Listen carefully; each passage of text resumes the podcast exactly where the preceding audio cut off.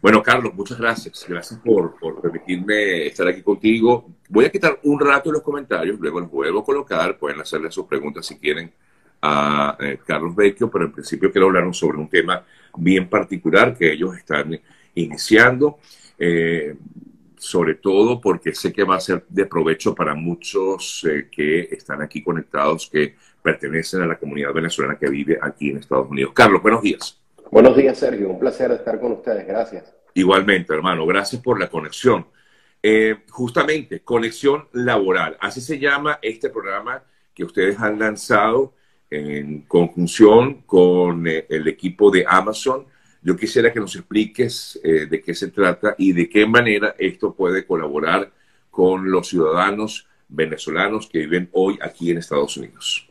Sergio, no, muchísimas gracias. Fíjate, tú, tú has estado aquí en los Estados Unidos y sabes el drama que viven los migrantes venezolanos. Y más, lo conoces lo que pasa en toda la región. Hay dos temas centrales. Uno, el tema migratorio. Estar legal en este país no es un tema fácil, es un tema complicado. Y en cierta forma lo hemos tratado de atender con lo que se conoce como el TPS. Eh, por supuesto, el asilo ha sido el, mecanismo natural, pero el TPS un mecanismo especial para los venezolanos para poder estar aquí legalmente y para obtener un permiso de trabajo. Pero el otro aspecto, que es el que tiene que ver con la propuesta que estamos presentando, que presentamos el día de ayer, es que también debemos buscar oportunidades de trabajo a los venezolanos que están legalmente aquí y tienen un permiso de trabajo.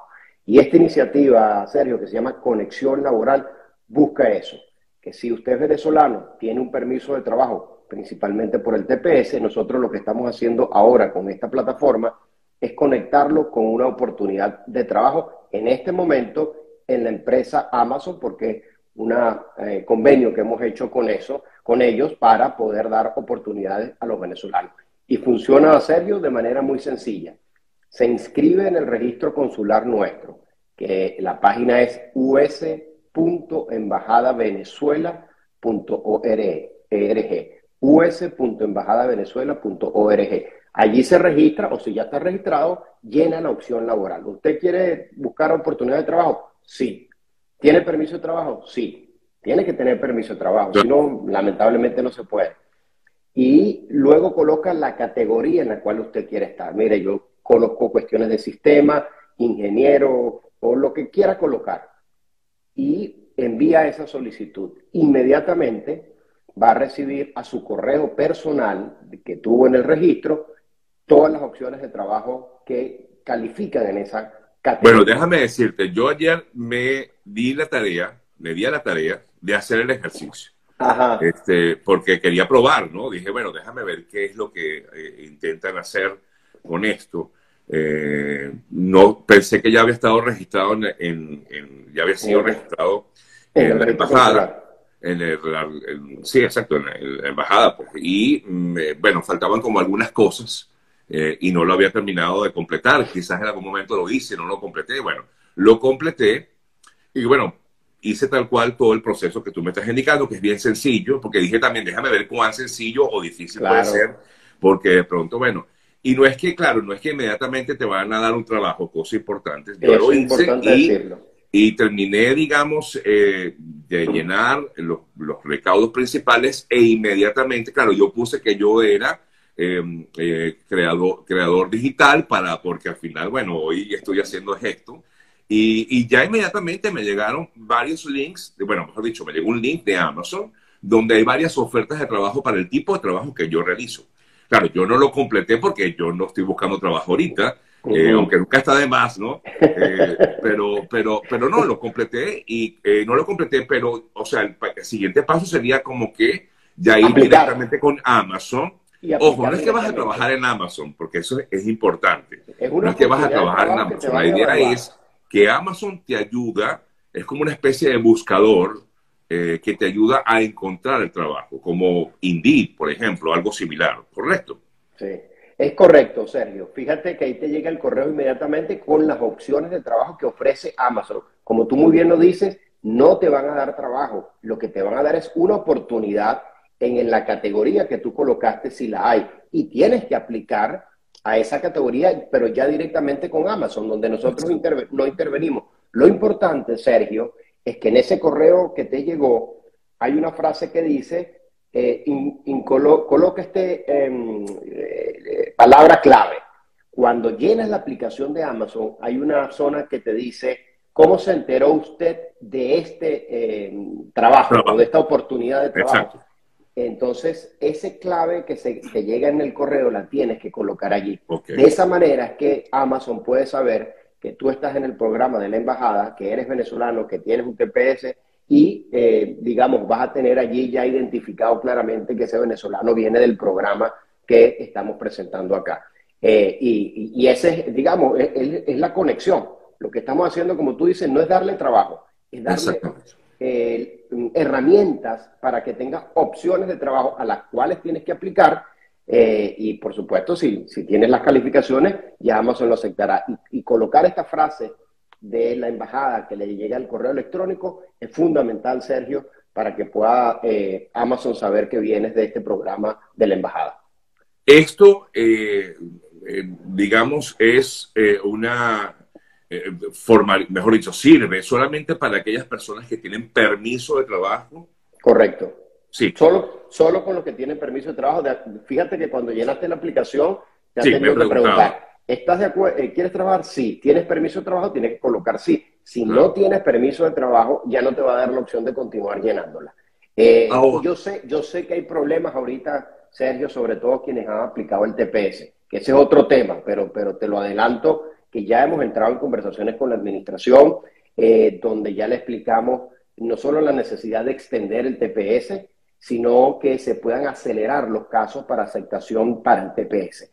Y la respuesta de la administración es que ya conocen que eso estaba ocurriendo, que han tomado algunas eh, decisiones administrativas que van a acelerar los casos y su palabra fue, eh, embajador, van a comenzar a ver los cambios a partir de ahora. De manera que vamos a pensar a, a partir de esto, de esta semana, a ver un incremento de aprobación tanto del TPS como del permiso de trabajo justamente de eso quería preguntarte, eso quería preguntarte, porque lo que hemos visto es que, claro, hay, digamos, estas opciones que son maravillosas, de verdad, insisto, esto me parece que ayuda muchísimo a la, a la, a la comunidad venezolana, pero eh, ahí está traba, está presente esta traba. Muchos, muchos eh, casos fueron introducidos en el momento en que muchas solicitudes del TPS se introdujeron desde el momento en que se supo y digamos que el porcentaje es muy pequeño de aprobación, Carlos. Igualmente, el, eh, pues los permisos de trabajo, mucha gente está como en el limbo